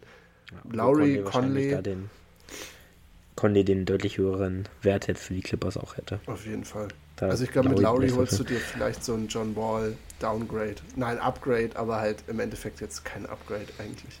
Ähm, aber du warst bei D'Angelo. Man kennt ja Geschichten aus aus Timberwolves Zeiten von Jimmy und von Trainings, wie er mit den, mit den, mit der, mit den Jungs aus der dritten Reihe, den Third Strings, äh, gegen Wiggins und äh, Towns die mal richtig vermöbelt hat. Und dass es da auch Issues gab mit der Work Ethic von den beiden. Und ich, also ich will nicht wissen, was die Andrew Russell da durchmachen muss. Also, ich, wenn ich so einen Spieler, der von der Identität jetzt nicht zu Jimmy passt, da würde ich also wäre mir schon ziemlich genau, was er so, was D'Angelo ist. Und was ich noch gern sehen würde, aber das würde ich wirklich gerne sehen. Also wenn ich jetzt meine Starting Five mache, Jimmy ist verletzt. Also auf Center spielt Bam. Ja. Dann gehen sie Small Ball. Dann spielen nämlich auf den anderen vier Positionen D'Angelo Russell, Tyler Hero, Max Drews und Duncan Robinson. Aber warte, welche Rolle spielt Robinson in dem Fall? Die, die drei? Die vier. Die vier. ja, okay. Es ist auf jeden also, Fall ein sehr wenn gutes Wenn ich das Line-Up einmal sehe, äh, dafür würde ich auch viel bezahlen, weil, also wir haben uns über Rudi, der in Utah viel verteidigen musste, aber was dann Bam machen müsste in der Defense, also weil dann, die, da ist ja, also das wäre das, das wäre, ich weiß nicht, wie viele Punkte die kriegen würden auf 100 Possessions. Also wahrscheinlich so 200 dass jede Possession sind mindestens zwei Punkte für den Gegner. Ja, aber das ist ja auch ein bisschen unfair, weil so ein System würde ja nicht aktiv gespielt werden. Nee, aber das würde ich gern sehen. Also ich sehe D'Angelo, ich betrachte ihn auch immer sehr negativ, glaube ich. Aber ich, wenn die Heat das machen, ist es, glaube ich, echt eine keine deutliche Verstärkung für die Heat. Ich, ich, bin gespannt. Also ich, ich das wäre, ich, ist glaube ich, wäre was, was ich gern sehen würde. Da sind wir auf unterschiedlichen Seiten. Meinst du, Aber Lowry würde dann bei den, bei den Timberwolves einen Unterschied machen? Ich denke ja, einfach nur, weil sie, weil zumindest für diese Saison brauchen die keinen Unruheherd noch darüber hinaus. Du hast mit Gobert praktisch einen der, ich weiß nicht, einen der emotionalsten, aber auch irgendwie komischsten Spieler, finde ich, der Liga. Also Rudy hat, glaube ich, halt auch ein schlechtes Ansehen deswegen, weil er einfach komische Sachen macht und so. Ähm, also Rudy ist immer ein Problem. Und wie gesagt, dann hast du noch die ganze Situation, dann versteht er sich nicht mit deinem jungen Talent, mit Edwards. Cat ist immer auch ein bisschen schwierig. Und ich glaube, solange du D'Lo da wegbekommst als noch ein Unruheherd und Kyle Lowry ist halt einfach so, es ist halt ein Veteran und der auch mal eine härtere Linie fährt, der auch mal wirklich Leute zur Verantwortung zieht und so.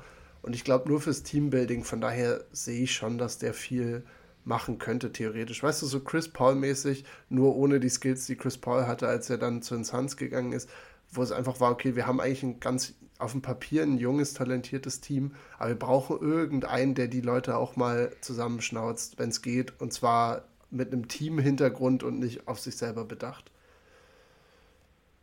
Ja, das kann ich mir auch vorstellen. Das macht Sinn, das stimmt. Aber wie gesagt, ähm, ich glaube, da tun die sich keinen so großen Gefallen mit. Aber wir werden sehen. Ähm, ein Team, ähm, was auch wirklich noch interessant ist. Kurz, ich will über die Spurs reden, weil da ja einer der Spieler ist, die auch schon Spurs bei vielen auch Playoff-Teams auf der Karte steht. Und das ist Jakob Pöldl. Ähm, also ich habe da ein Team im Kopf direkt. Hast du ein Team, wo du Jakob Pöldl gern sehen würdest? Weil keiner will, äh, ich glaube, ein Österreicher ist es, äh, einen deutschsprachigen Spieler bei so einem Team wie den Spurs da ähm, spielen sehen. Ich glaube, der würde auch gern äh, Playoff Basketball spielen. Und mit den Leistungen, die er momentan zeigt, ähm, kann er das auch auf jeden Fall. Hast du da ein Ziel? Ja, aber das Ziel hat sich praktisch schon selber entkräftet mit dem, was ich am Anfang gesagt habe, weil das wäre ein Trade, wo ich mir vorstellen könnte, wenn den die Raptors machen und alle anderen behalten, weiß ich nicht, wäre für diese Saison auf jeden Fall gut. Haben mit Big Mans eh Probleme gehabt die letzten zwei Jahre, weil sie einfach keinen richtigen haben, im traditionellen Sinne. Und deswegen, also, falls sich die Raptors entscheiden sollten, alles jetzt noch so zu behalten bis zum Ende der Saison, dann würde ich am liebsten Pördel bei ihnen sehen. Hm. Ja, äh, die Raptors, klar, war auch für bei den Raptors. Ähm, kam damals mit Kawhi, oder bin ich jetzt auf dem falschen Dampfer, ich glaube. Also es war in dem Kawhi-Trade.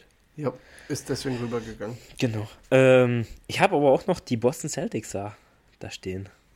Ja. Äh, die Big Men der Celtics sind, äh, einer hat Glasknochen, der andere ist 100.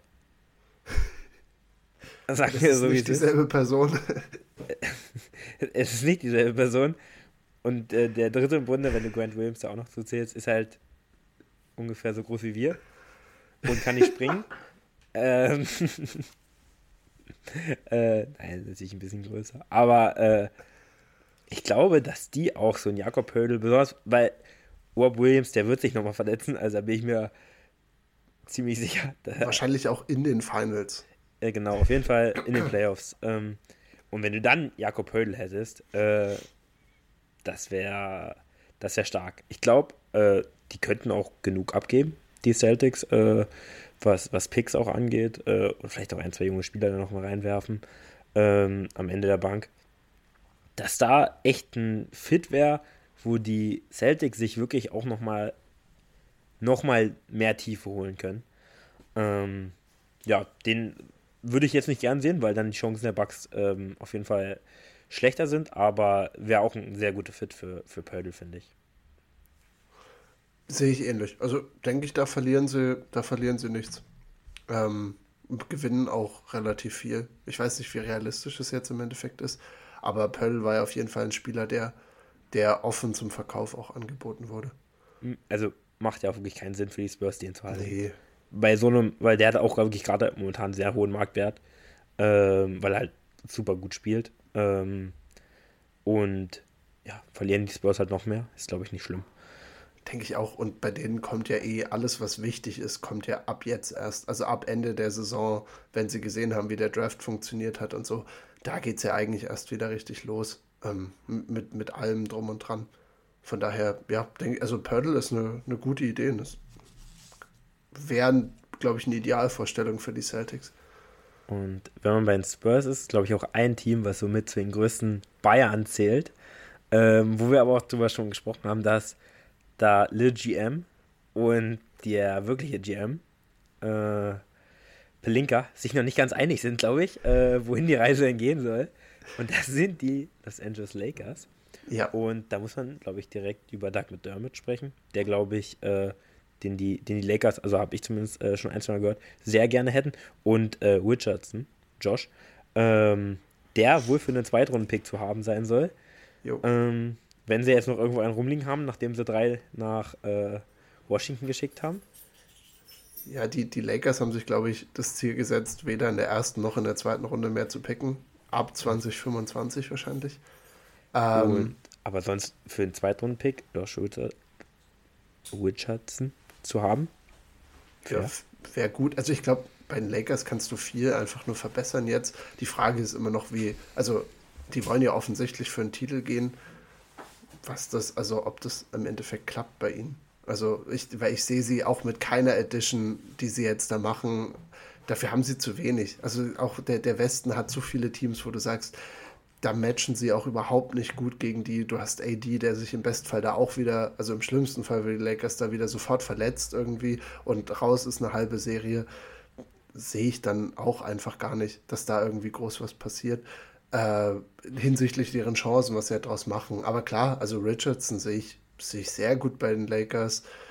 Äh, wir können ja auch noch mal kurz über Rui reden. Auch eigentlich eine okaye Edition. Also kann man nichts dagegen sagen, oder? Was meinst du? Also von meiner Seite aus, ich denke, der reboundet, reboundet okay, gibt ihnen gute Dreier, zwar ein bisschen on und off, aber kann die eigentlich alles zwischen ungefähr um die 40 Prozent geben. Ja, also, ich, also warum nicht? Ich war sehr positiv auf ihn gestimmt. Äh, ich hatte ihn aber auch irgendwie, ich habe meinen Gedanken etwas besser. Ähm, er wirft jetzt Karriere 35 Prozent. Ist, ist okay. Also 35% ist bei den Lakers kein schlechter Werfer. Ähm, aber ich habe gesehen, dass er besonders eine Saison hat, wo er ziemlich gut getroffen hat. Und die restlichen Jahre, also die Saison 33%, davor ist ja 44%. Und davor ist ja 32 und davor ist ja 28. Genau. Gut, dass du ich, sagst, genau die Stats hatte ich auch rausge, rausgeholt. Also, sag, bist wirklich äh, streaky. Über ganze ja. Saison streaky. Äh, wenn er dir das gibt, dann auf jeden Fall. Und ich habe dann auch ein, zwei Defensivzahlen gehört äh, in ein, zwei Podcasts, dass das historisch schlecht ist, was der Mann, gute Mann manchmal macht. Ähm, also wirklich die letzten 15 Jahre da wirklich in den Top 10 oder so ist, was ein, zwei Defensivmetriken angeht. Und das können die Lakers an sich nicht gebrauchen. Klar, er ist jung und ich glaube auch, dass es bei Wizards manchmal undankbar ist. Äh, ja ich glaube, bei den Lakers vielleicht noch eine andere Mentalität, was wenn du mit LeBron spielst. Ähm, ich meine, sie haben jetzt nicht viel abgegeben. Das heißt, äh, das war keine schlechte. Also es ist ein Spieler, der nicht schlecht ist, der da auf jeden Fall bei den Lakers äh, reingehört in die Rotation. Aber ja, wie du schon angesprochen hast, äh, da müsste, um wirklich ein Contender zu sein, müsste entweder richtig viele Rollenspieler jetzt noch kommen, die richtig gut sind, äh, oder halt ein Superstar und noch Rollenspieler. Oder halt ein richtiger Superstar. Kevin Durant. Ähm, gute Idee, ja. Würde denen nicht schlecht äh, zu Gesicht stehen. Aber ja, das äh, ist natürlich nur Wunschdenken. Ja, wir haben ja auch über die Pacers geredet, dass sie theoretisch jetzt, wo sich Halliburton auch verletzt hat, so die Saison von denen läuft auch so ein bisschen, glaube ich, eher ins Nichts rein. Also die fallen gerade einfach enorm ab in den Standings wird, glaube ich, auch so weitergehen. Aber es ist für die auch, glaube ich, ein ganz guter Realitätscheck, um zu sagen, hey, ist auch okay, wenn wir dieses Jahr jetzt nicht contenten. Also das sowieso nicht, aber auch in, nicht um die Playoffs irgendwie mitkämpfen müssen. Äh, und dann theoretisch so Contracts wie Buddy Hield abgeben. Aber auch wenn ich Buddy Hield sehe, so, der gibt den Lakers halt auch nur, in Anführungsstrichen, Shooting. Also, weiß nicht, da muss echt viel gut zusammenlaufen und eigentlich geht alles dann zurück auf, kann AD gesund bleiben, weil dann mache ich mir nicht so viel Gedanken um die Abwehr. Dann ist auch mit Hachimura oder eben mit Hield, wenn sie die beiden jetzt hätten, ähm, weiß nicht, das ist alles okay, solange du, solange du AD hinten hast, äh, nur von der Verteidigung her. Aber ich sehe es halt nicht, dass das passiert und dann im Angriff sind die beiden zu, noch zu eindimensional, glaube ich, als dass du sagst, okay, gut, das ist jetzt ein, jetzt ist es ein Juggernaut, die Lakers. Also von daher, selbst, ja, auch wenn sie jetzt nochmal für Hield gehen, für einen von den First-Round-Picks, weiß ich nicht. Ja, ja, klar, aber ich glaube trotzdem, dass wenn Hield. Also Hield ist ja nun ein exzellenter Werfer, also wirklich ähm, top, top Mann. Äh, der würde neben LeBron trotzdem natürlich äh, seinen Zweck erfüllen. Der würde halt Dreier werfen wie ein Bekloppter. Ja, und dann und, in der Verteidigung in der Ecke stehen. Ja, aber wie du sagst, steht halt, steht und fällt mit AD. Ähm, und deswegen, ich sehe da auch leider nicht so viel. Wie siehst du Turner? Äh, ich habe tatsächlich auch gehört, dass Turner wieder so ein bisschen im Rennen steht. Der natürlich auch äh, bei vielen Teams auf der Liste stehen sollte. Was würdest du mit ihm machen? Habe ich jetzt, hast du ihn in Trade-Gerüchten direkt gehört? Also, weil das war am Anfang der Saison immer viel, ach, Lakers und dann auch während die Saison lief. Aber ich habe jetzt einfach nur in den letzten zwei, drei Tagen, wieso das aktuell geschehen ist, ich habe Turners Namen nirgendwo gelesen, glaube ich. Also nicht richtig, dass du sagst, okay, das ist jetzt gerade ein heißer Kandidat, wo ganz viele Teams sich drum bemühen, weil offensichtlich wird der, also der ist ja praktisch ein getunter Jakob Pörl. Also, weil er einfach mehr Defense hat, so, ähm, und mehr Rim Protection und so. Also, den, weiß ich nicht, der wäre ultra geil bei vielen Teams, glaube ich. Da würden sich viele Teams drum, drum bemühen, den bekommen zu können. Jedes, könnte man da fast sagen. Also, Eigentlich jedes. Außer halt die, die etablierte Bigs haben. Das ist halt die Frage, ob du dieses Two-Big-Lineup mit ihm spielen willst. Ja, klar. Also, aber es wird sich jetzt kein Team beschweren, wenn sie den noch äh, dabei hätten. Ich äh, habe eine Sache gehört und das waren die Pelicans. Die sollen ja. nicht mit Jonas Valanciunas halt nicht ganz so zufrieden sein. Ähm, und Turner würde halt noch ein besserer Fit sein neben Zion, ganz klar. Ähm, das habe ich tatsächlich auch gehört gehabt. Aber ich muss auch ganz ehrlich sagen, ich meine, klar, Indiana die Saison, also Hield, kann ich auch komplett verstehen, die sollten es vielleicht auch verkaufen. Aber so ein Big Man wie Turner überhaupt zu haben, ist erstmal eine, eine super Sache, auch neben Halliburton. Weil ich meine, ab nächstes Jahr wollen sie ja dann mindestens in die Playoffs kommen. Werden sie dann auch, wenn Halliburton fit ist. Äh, gut, jetzt sind sie 2 aus 8, äh, 2 und 8 aus den letzten 10 gegangen. Das liegt aber, wie gesagt, an der Verletzung. Und wenn er dann nächstes Jahr da ist, äh, sich noch weiter steigert, dann willst du eigentlich Turner bei dir haben.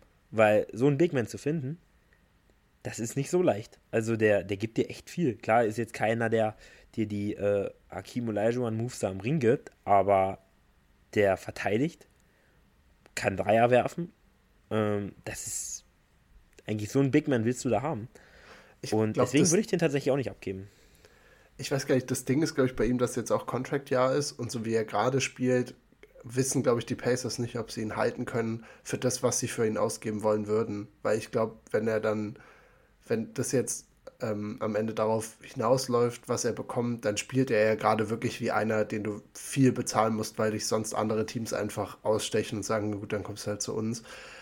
Und weiß nicht, ich denke ich denk vielleicht, dass das so ein bisschen das Problem ist, aber ich fände den Fit auch super. Also ich, ich, ich fände es geil, wenn sie sagen, wir haben Matherin und Halliburton und theoretisch Turner als unsere festen als unsere festen Punkte im Team. Und um die außenrum versuchen wir dann also versuchen wir drum zu bauen, mit Draft, mit was auch immer. Hield kriegst du, wie gesagt, ganz gut weg, eigentlich für auch nochmal Sache im Gegenzug. Finde ich alles, also finde ich gut. Die Pacers haben eigentlich gleichzeitig alle Möglichkeiten, aber jetzt gerade, weil sie halt so spielen, wie sie spielen, auch nicht so viele Möglichkeiten. Ja, aber ich, ja, nur für Basketball, also jetzt weg von, dass es wieder noch ein Trade ist und sehr unloyal und so. Nur für Basketballgründe sehe ich Turner ganz sehr gut, wie du sagst, eigentlich bei vielen anderen Teams. Ja, auf jeden Fall. Also, das ist, ist einfach auch ein sehr, sehr guter Spieler, muss man sagen. Trifft dieser 39 Prozent, 39,5 Prozent. Das ist, äh, ja. Ich, ich hatte irgendwie gedacht, dass am Anfang der Saison der Mar oder die Chance, ihn zu bekommen, auch noch größer war. Hätten die Lakers einfach machen sollen. Ähm, weil der wäre auch lecker bei den Lakers. Also, äh, Wäre auch da äh, wahrscheinlich der beste Shooter. Ähm, und ja, das äh, war ja doch im, also es war schon ein sehr heißes Gerücht damals, dass er und Hield ähm, kommen und ich glaube, die beiden würden denen gut tun. Sie wären wahrscheinlich immer noch kein Contender, aber ähm, sie wären auf jeden Fall deutlich besser. Eine letzte Frage zu den Lakers. Meinst du, Russ, meinst du, Russ bleibt da? Ich, ich glaube ja. Okay. Also, ich war, hätte es nie gedacht, aber ich weiß halt auch nicht, wen sie dafür, also wer was nimmt. Das ist, glaube ich, die, die größte Frage. Beziehungsweise was du, also du musst ja auch vom Geld das hinkriegen. Kannst du in der NBA ja nicht einfach wild Spieler rumherschicken. Du hast halt einen riesen Vertrag. Du musst halt auch ein bisschen Geld dafür quasi zurückkriegen. Ähm, das stimmt. Und da ist das große Problem, dass du ja dann eigentlich einen, die meisten Spieler, die einen Max-Contract haben, sind sehr gut. Äh, nicht alle natürlich. Aber wenn du dann so einen guten Spieler im Gegensatz holen willst, oder mehrere vielleicht, die etwas weniger verdienen, aber du willst ja dann als Lakers keinen, du willst ja Spieler zurückhaben, die, die du haben willst. Und Was hat, glaube ich, einen Wert, der sehr gering ist momentan. Du müsstest dann deine Picks halt opfern. Äh, opfern. Und da ist halt die Frage, wie, inwiefern die Lakers da willig sind, das zu machen. Wahrscheinlich. Also eine, eine potenzielle Zukunft, die ich mal gehört habe für Russ und die ist mir eigentlich am nächsten gegangen, war so, er muss die Saison jetzt wahrscheinlich noch fertig spielen, so mit diesem Six-Man-Gedöns, das macht er gut, so, der, hat so die Rolle für ein bisschen so für sich eingenommen und embraced die auch, aber dass das auch seine Rolle sein wird für die Zukunft. Also wenn er nicht einfach in China spielen will oder in Taiwan mit, ähm, äh, mit, äh, warte, wie heißt er denn jetzt? Fällt mir Dwight Howard. Mit Dwight, genau, mit Dwight. Ähm, dann muss er, glaube ich, sich als einfach Veteran ausgeben, der dir das zweite Unit anleitet, der viel Erfahrung mitbringt. Und das, was er gut kann, kann er gut und das, was er schlecht kann, kann er wirklich nicht gut und wird sich dann auch nicht ver verbessern. Ich glaube, das ist so ein bisschen sein Ding. Ja, das ist gute 28 Prozent gerade. Ja, oh mein Gott, Alter, hör mir also, auf. Ist, was für Metrics, es ist nicht gut. Äh, LeBron trifft aber, glaube ich, auch 130 Prozent. Also ähm, die beiden geben da ein gutes Duo ab. Mhm. Ich glaube, die ballern auch relativ viel weiter. Finde ich sehr schön. Obwohl LeBron, ich weiß nicht, ob du das mitgehört hast, Career High eingestellt oder sogar äh, nicht nur eingestellt, sondern sogar erhöht, an gemachten Dreiern mhm. gegen die Clippers. Und das fand ich auch wirklich doll traurig. Also wenn LeBron so eine Nacht hat und dann trotzdem so rasiert wirst von den Clippers. Wollte ich gerade sagen, war das nicht das Spiel, wo sie so auf den Latz bekommen haben? Mhm. Ja. Zwischenzeitlich echt auch knapp gewesen, aber dann haben die Clippers halt immer wieder mal angezogen und ich da auch gesehen. Waren ja mein Tipp für den äh, Titel dieses Jahr sogar. Also auf jeden Fall ein Sieger am besten. Und ich glaube, manchmal, wenn Kawhi dabei ist, zeigen sie es gerade auch, dass sie es können. Ähm, ja. Gut, dass du sagst, Kawhi habe ich direkt vor der Show noch einmal kurz Stats nachgeguckt, weil ich dachte, okay, er hat jetzt wirklich schon ein paar Spiele am Stück gespielt und ist gerade krass gut, legt 29, 6 und 4 auf, sind herausragende Nummern so, aber hat auch ein Net-Rating in den letzten fünf Spielen, also ist alles die letzten fünf Spiele, Net-Rating von plus 14,1.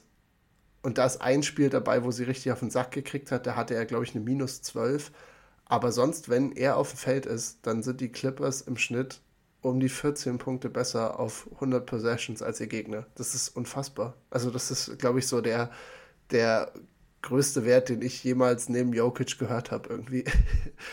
Und das wollte ich nur kurz sagen. Also dass die Clippers, wenn sie diesen, diesen, diesen Point Guard Job noch besser vergeben bekommen, dann haben die wirklich eine Chance, weil Kawhi kann immer noch Kawhi sein. Ja. Ein fitter Kawhi ist, hat, ist, kann wirklich der allerbeste Spieler sein in jeder Serie. Ja. Also da ist egal, wer auf der anderen Seite steht, der kann mit Abstand der beste Spieler sein für eine Serie und auch, ähm, ja, auch eigentlich, reden ja nicht oft über Legacy oder so, aber dass so ein Spieler zum Beispiel nie MVP werden wird obwohl du eigentlich sagen könntest, dass er in den Jahren, wo er fit war, immer ein Top 3 Spieler war, wenn er, also wenn du wirklich das siehst, was er dir geben kann. Aber anderes Thema. Wie siehst du die Clippers? Das, die habe ich jetzt auch schon ein, zwei Mal gehört, sind natürlich ein Team, das gerne Smallball spielt. Äh, einen Backup-Center noch hinter ähm, Subac. Äh, ich habe da auch viel mit Isaiah Hartenstein gehört. Ja. Der ja bei den nix äh, unter Vertrag steht. Mitchell Robinson hat sich da verletzt. Das vielleicht äh, so ein kleiner, so ein kleines Problem. Vergrößert seine Rolle, aber die Rolle ja an sich bei den, bei den Knicks nicht groß. Wird auch, finden in meinen Augen jetzt nicht perfekt eingesetzt. Und die Clippers kennt er. Eigentlich äh, eine gute Idee, finde ich. Hätte ich, hätte ich mega Bock drauf. Also sehe seh ich ähnlich wie du. Vor allem, weil er ist ja von den Clippers zu den Knicks und ich finde, er wird da das hast du perfekt gesagt, einfach ganz komisch eingesetzt. So alles, was er richtig, wirklich überdurchschnittlich gut kann, ist ja sein Passing, sein Playmaking. Das macht er da nicht. Also er ist da wirklich viel Screen and Roll bei den Knicks und da muss ich sagen, also das ist im Prinzip so ein bisschen Verschwendung von seinem Talent und er hat es am besten unter Tai Lu gezeigt, was er kann und rate, wer immer noch Coach bei den Clippers ist, Tai Lu. Er kennt das System.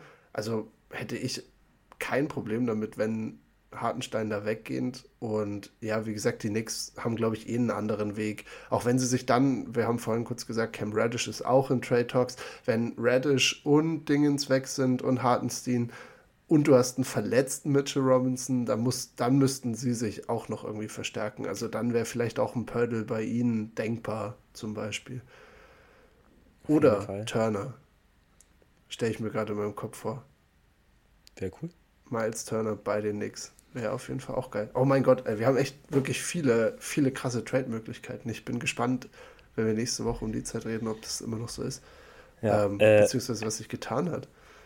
Ein Spieler, der auch bei unter Vertrag steht, auch schon jetzt länger ähm, in Trade-Gerüchten ist, Cam Reddish. Äh, genau.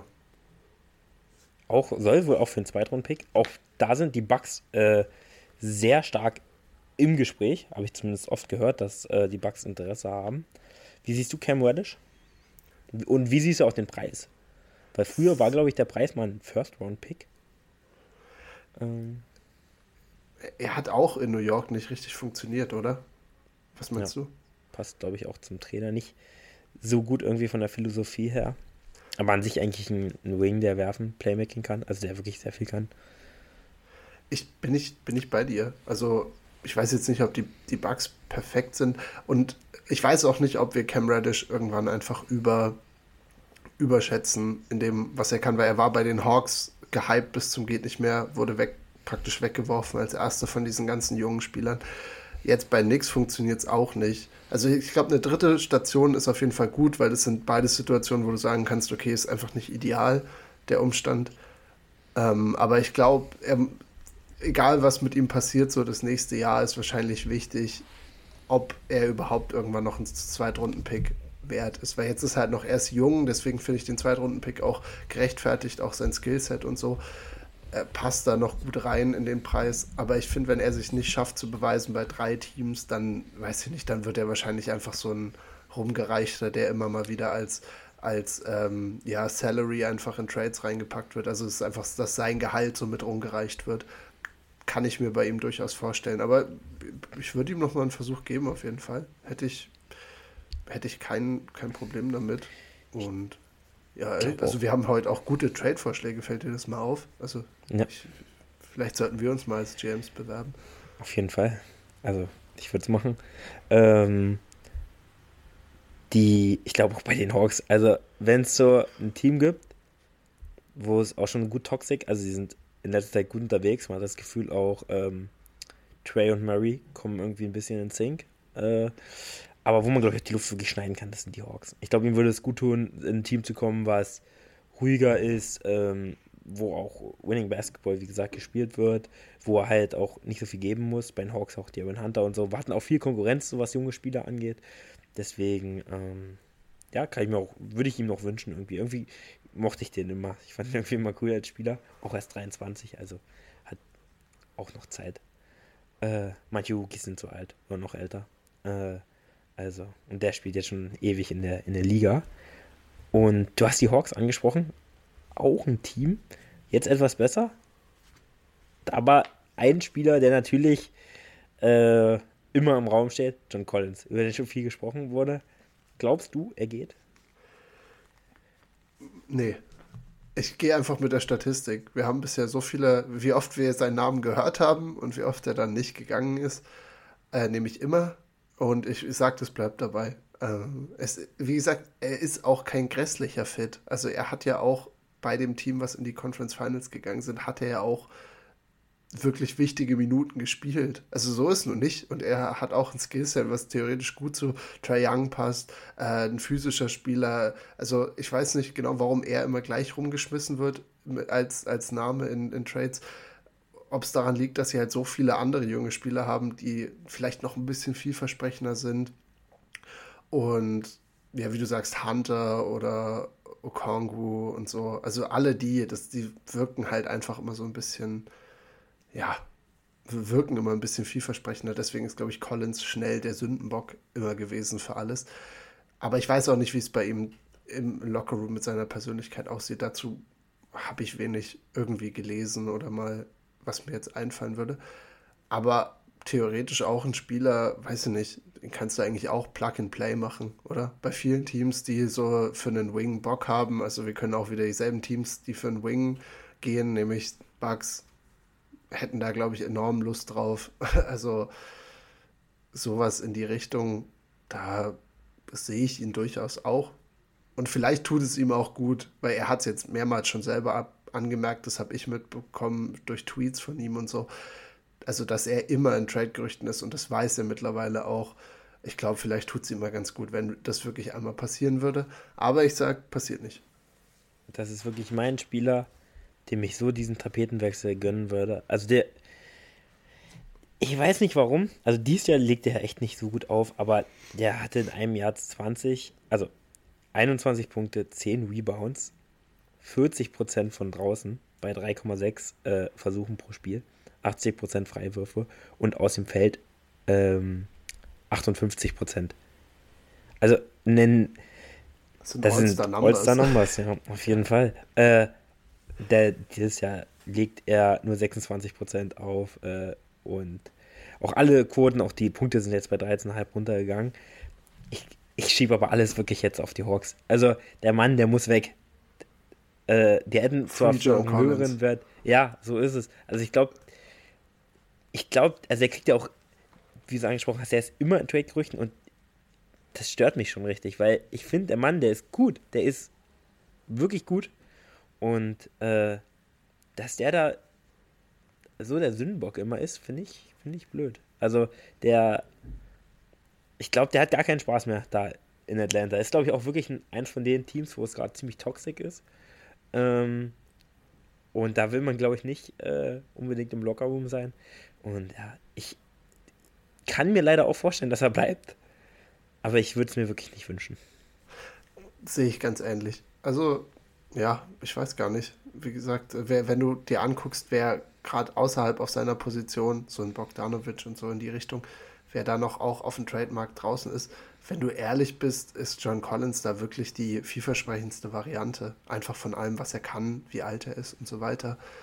Und ja, also ich bin auf die Hawks, aber auch gespannt irgendwie, weil sie sich jetzt so langsam finden. Ich meine, Trey und, und DeJounte haben eigentlich ja schon vorher von Zahlen her mal gut funktioniert. Aber es wirkt jetzt auch, als jetzt, es wird so wieder ganz gut laufen. Ja, also es, bisher noch, als ich vorhin die vier Teams genannt habe, von fünf bis acht, waren die das einzige, wo ich sage, da kann ich mir trotzdem vorstellen, dass die Bugs die einfach 4-0 schnupfen in der ersten Runde. Aber ja, keine Ahnung. Es kann sich da, glaube ich, noch ein bisschen was verändern. Könntest du dir, ich glaube, wir haben die Hawks bei bei gepackt und ähm, ja, vielleicht so als, als letzter Punkt zu Trades, weil wir so viele gute Ideen heute auch schon hatten. Wen siehst du bei den Hawks? Also klar, sie wollen John Collins verkaufen, aber ich finde es auch underrated oder wegkriegen. Ist underrated, was dann für ein Loch entsteht. Also was brauchen die Hawks, wenn sie keinen John Collins haben, plus das, was sie jetzt noch brauchen, eh schon obendrauf. Also ich meine, sie haben, sie haben, der Backcourt ist gesetzt. Stacked, also der ist top. Sie brauchen, also Flügel, das, was jedes Team braucht. Ein OG würde dem Team gut tun. Natürlich. Ähm, ich meine, also an sich kann dir Collins ja das alles geben, aber es macht er momentan einfach nicht mehr. Und ich glaube, es liegt wirklich daran, dass es halt jetzt Atlanta nicht mehr sein, sein Spot sein kann. Da ist so viel verbrannte Erde. Ähm, also Wings. Wings, einfach Wings, die verteidigen, die Dreier werfen, die du halt neben Trail brauchst. Also genau diese Spieler, die nicht viel Anspruch haben. Also OG will ich jetzt auch nicht, glaube ich, nicht. Der beschwert sich nicht, wenn er halt ein paar weniger Touches hat. Äh, einfach ein Spieler, der sein Spiel durchzieht. Und so eine Jungs. Äh, du hast Bogdanovic schon angesprochen. Ja. Ähm, ich sehe, der hat auch echt einen großen Markt momentan. Ähm, auch ich, also ich weiß, also ich mochte den schon früher immer. Ich wurde früher mal ausgelacht, da ich den in einem Fantasy Draft gezogen habe. Von Levi. Vollkommen zu Recht. Ich glaube, er ist kein guter Fantasy-Spieler. Er ist ein sehr guter Basketballspieler und. Äh, darum geht es bei Fantasy wirklich nicht. Nein, darum geht es natürlich nicht. Ähm, aber das ist auch ein Supermann. Auch der würde da natürlich reinpassen, äh, weil er halt auch ein absoluter ähm, Scharfschütze ist. Aber ja, so eine Spieler halt. Ähm, Gary Trent wollte ich auch noch kurz reinwerfen. Gary Trent würde da auch reinpassen, auf jeden Fall. Jo. Äh, sowas musst du da kriegen, aber ich, wie gesagt, momentan ist der Wert für Collins wahrscheinlich auch echt gering geworden äh, im Vergleich zu den anderen Jahren. Haben die Hawks, glaube ich, ein bisschen was verpasst. Denke ich auch. Also da hätten sie viel Draft Capital im, im Rückweg bekommen können, durchaus. Vor allem, was ich lustig finde, ist, dass vielleicht so als, als Abschlusspunkt vom Basketball heute, weil ich gerade sehe, dass wir hier schon Spielfilmlänge so langsam erreicht haben. Jo, äh, dass, äh, wenn man sieht, wie, wie Kevin Herder einfach abgeht, also wie der Red Velvet, wie er abgeht bei den Kings und was er ihnen geben kann. Und überlegst, eigentlich hat er das auch schon bei den Hawks gemacht, aber der war halt einfach so entbehrlich so, weiß nicht, wäre mittlerweile vielleicht auch einer, den sie noch gebrauchen könnten, weil jetzt haben sie sehr viel Ball Creation im Backcourt, aber wie gesagt, so der, der einfach so ein, ein Shooter ist bis zum geht nicht mehr, wäre nicht verkehrt eigentlich. Und wenn du siehst, was er bei den Kings macht, also nur in der Offensive, glaube ich, würde der vom, vom Trend her Sinn machen, aber er verteidigt halt wahrscheinlich zu wenig. Von daher hat es schon Sinn gemacht für die Hawks, aber sie müssen jetzt da wahrscheinlich auch noch mal was machen. Ja, äh, schließe ich mich, kann ich mich eigentlich nur, nur anschließen.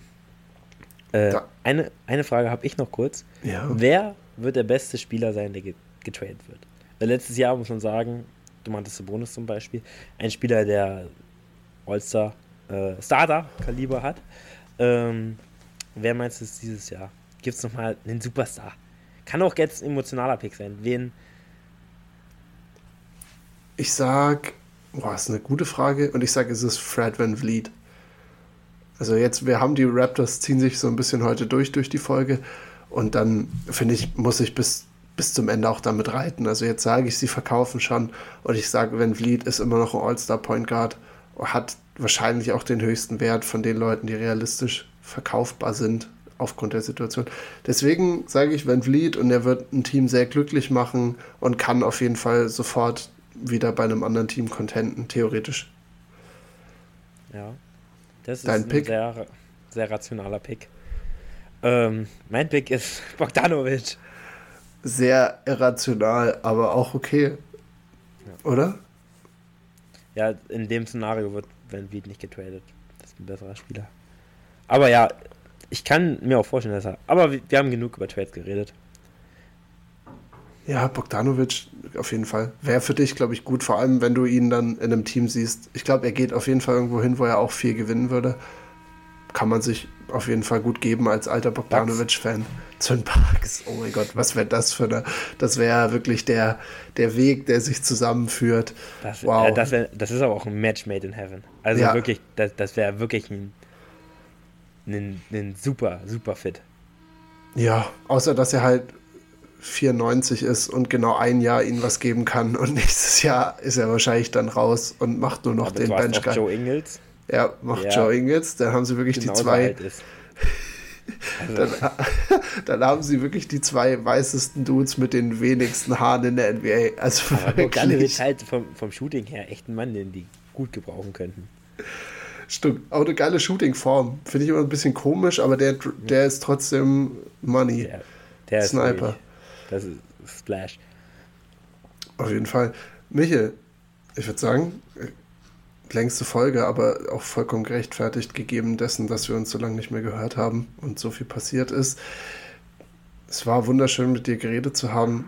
Wahrscheinlich, so wie sich deine Stimme heute angehört hat, hören wir uns sogar nächste Woche wieder. Dann mit neuen Stories rund um die NBA. Mir hat es mega viel Spaß gemacht. War ultra geil. Ich verabschiede mich und ja, Fragen und sowas machen wir auch mal alles, wenn wir mehr Zeit haben. Michel, letzten Worte sind bei dir. Ja, nächste Woche gibt es auf, äh, Off-Topic. Äh, es hat mir sehr viel Spaß gemacht. Es war wirklich eine absolut lange Folge. Und dann wünsche ich euch noch äh, einen schönen Abend.